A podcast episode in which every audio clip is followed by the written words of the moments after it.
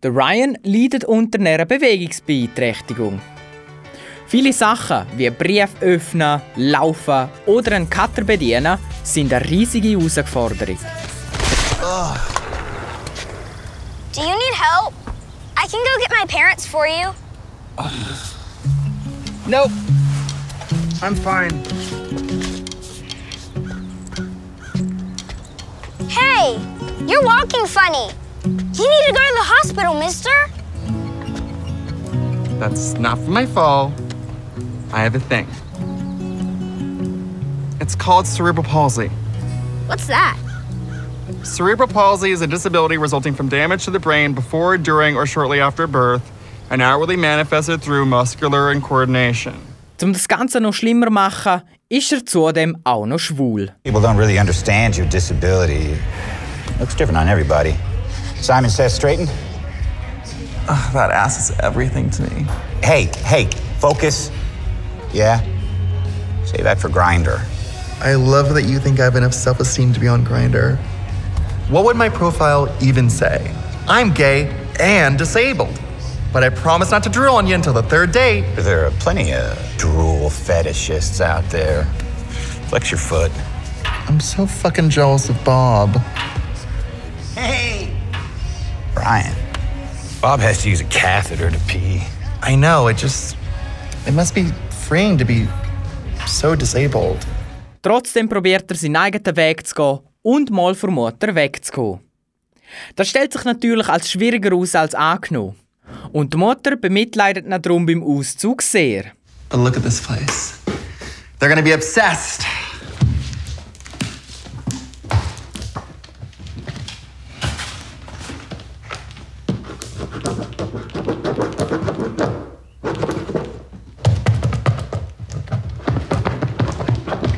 Ryan, Ryan, stop. Look, are you sure you want to do this? Mom, yes, I'm sure. There's just so much stuff that you, you don't know how to do. Please, let, let, let me do the end table. No, God, I don't need your help. I can figure it out. Even normal people ask for help. Oh, I'm sorry. Am I not normal? No, I didn't mean that, honey. You know that. I'm gonna be okay. Auch beim Schaffen als unzahlter Praktikant kommt er unter die Räder.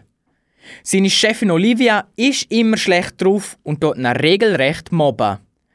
Zum Glück hat er aber auch noch die Kim, wo ihn immer wieder unterstützt. So zum Beispiel bei seinem mickrigen Selbstvertrauen. Wow. You look fantastic. I know, right? Wait, you got a little price tag moment. I got it. Always the epitome of glamour. um, where's your suit? Oh, I'm not really a water baby. I'm more of like a land adult. Uh huh. You don't want to take your shirt off in front of all those hot people. Got it. No, no, that's that's not it. Ryan, trust me, I have been here before and I know what you need to do. Take off all your clothes and tell me everything you loved about your body. That's a pass. Uh, come on! I love my boobs.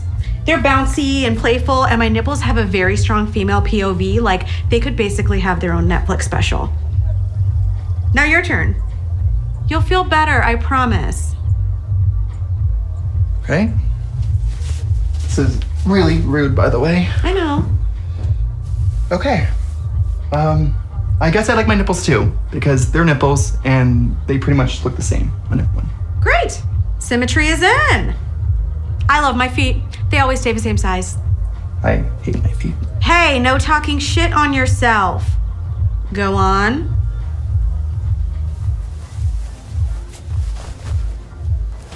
Okay. I guess I like my legs. Mm, except for my scars. It, I've had them forever, but they still dark me out. Okay, now you're just being a drama queen. Didn't you get hit by a car like three months ago? Yes, I did. It just, um, I guess it just feels like forever, you know? Uh huh. Anything else you like? No. All right, well, we did it. Our bodies, we love them. It's crazy. Do you feel better? No. Oh, well, get the fuck over it. Now put on your swim trunks and let's go. I need to be seen. Die Kim hilft ihm aber auch, endlich mal den ersten Schritt zu wagen und voll und ganz zu seiner Homosexualität zu stehen. Die Versuche bleiben aber wegen dem nicht vorhandenen Selbstvertrauen schnell mal hoffnungslos. Hey, you're shaking like a leaf. Oh, that's that's um the AC. I'm freezing. Oh, Okay.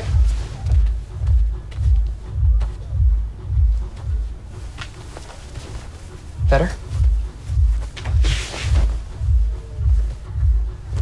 much. Okay, come on, your turn. Yeah, there you go.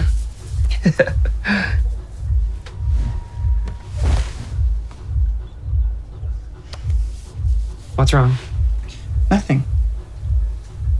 Hey, cool scar. Oh, shut up. No, no, no, don't. Scars are awesome. Look, I've got one too, see? oh wow. How'd you get it? Being a drunk idiot at Bears in Space. It's a party at Akbar. Akbar? Yeah, the gay bar. Have you never been? Wow. You're like some you're like some gay alien. I love it. Special ist eine sehr herzige Serie über einen jungen Mann, der trotz körperlicher Beeinträchtigung selbstständig werden will. Er wird dabei mit dem Problem vom Alltag konfrontiert, probiert die aber so gut wie möglich zu lösen. Die Serie hat mich sehr stark berührt, aber sie hat immer ein Preiseli Humor drüber gestreut. Die erste Staffel gibt's auf Netflix, die zweite ist auch schon in Produktion.